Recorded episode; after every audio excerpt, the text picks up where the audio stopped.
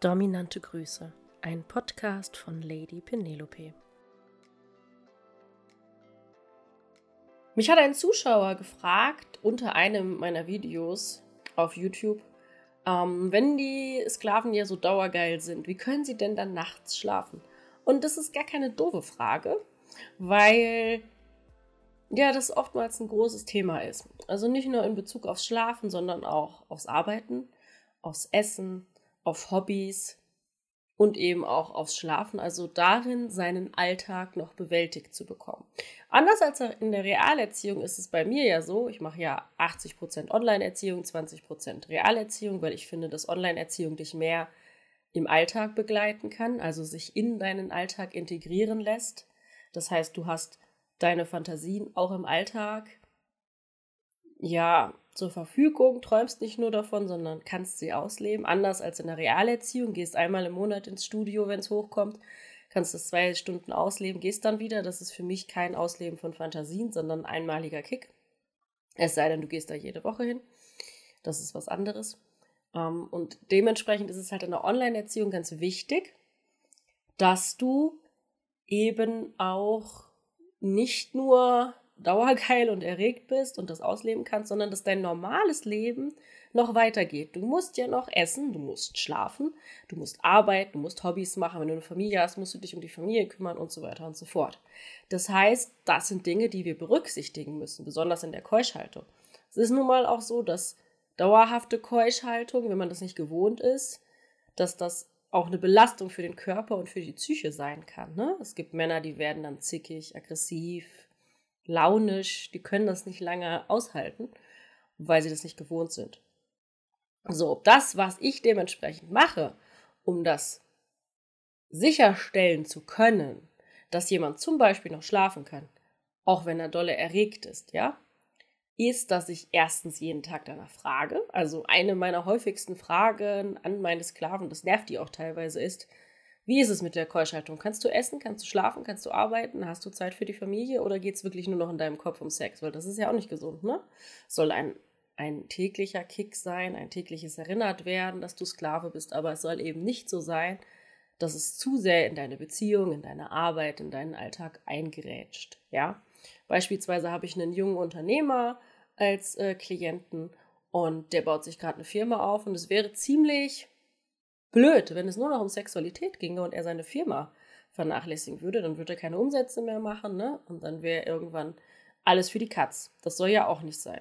Deswegen muss es da immer eine Kommunikation geben, ey, wie ist es denn gerade? Und vor allen Dingen muss es auch ein schnelles Feedback an mich geben.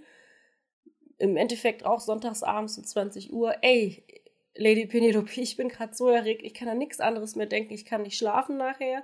Es geht mir nicht gut dabei. Ich habe vielleicht sogar auch Schmerzen. Wie gehen wir jetzt damit um? Und dann können wir gemeinsam schauen, oder ich kann schauen, hey, wie lange ist der denn schon keusch?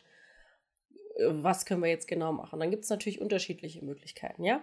Wenn ich jemandem regelmäßig einen ruinierten Orgasmus erlaube, dann ist das ein Stück weit wie ein Druck ablassen.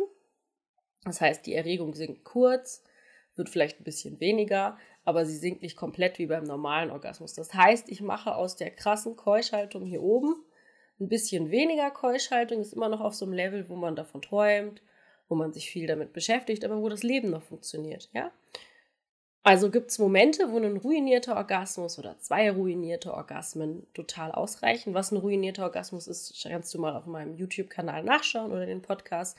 Ich habe mehrere Videos und Podcasts zu dem Thema ruinierter Orgasmus gemacht muss man halt schauen. Braucht es mehr als einen ruinierten Orgasmus? Braucht es vielleicht einen analen Orgasmus, Schrägstrich einen Sissy-Kesse, wenn anal kein Tabu ist? Oder braucht es sogar einen normalen Orgasmus? Oder wenn es schon ein fortgeschrittener Sklave ist, ist es jetzt Zeit für einen trockenen Orgasmus, für einen Mega-Orgasmus?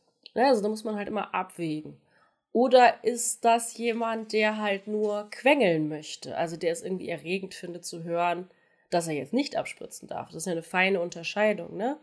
Es gibt die Leute, die wirklich nur sagen, wenn es ihnen schlecht geht, so, ich muss jetzt irgendwas machen, ich kann nicht mehr. Und es gibt die Leute, die jeden Tag kommen und sagen, oh, es geht mir so schlecht, die eigentlich hören möchten, nein, du wirst, du darfst jetzt nicht abspritzen, die es geil finden, dass man ihnen das jetzt verbietet. Das ist besonders bei den Managern, Unternehmern und so weiter der Fall, die halt im Alltag die ganze Zeit die Kontrolle haben und in der Freizeit nach Feierabend halt es geil finden, wenn jemand anderes die Kontrolle über sie hat, besonders über die Sexualität.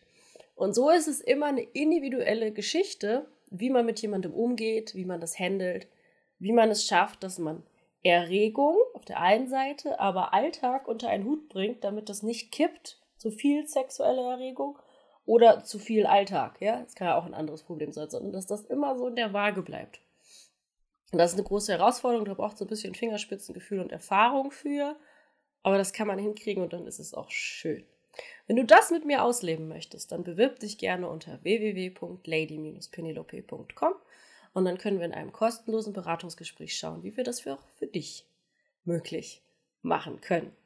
So, macht der Satz Sinn? Es ist schon sehr spät heute Abend. Das Sprachzentrum ist schon ausgeschaltet. Ja, der Satz macht, glaube ich, Sinn. In diesem Sinne, danke fürs Zusehen. Wenn du Fragen hast an mich, dann schreib sie gerne in die Kommentare. Ich freue mich immer über Fragen. Oder Ideen für einen Podcast. Ich bin immer sehr unkreativ, was Ideen angeht. Oder für ein Video. Genau, dann wünsche ich dir einen wunderschönen Tag und ja, bis zum nächsten Mal. Dominante Grüße, Lady Penelope.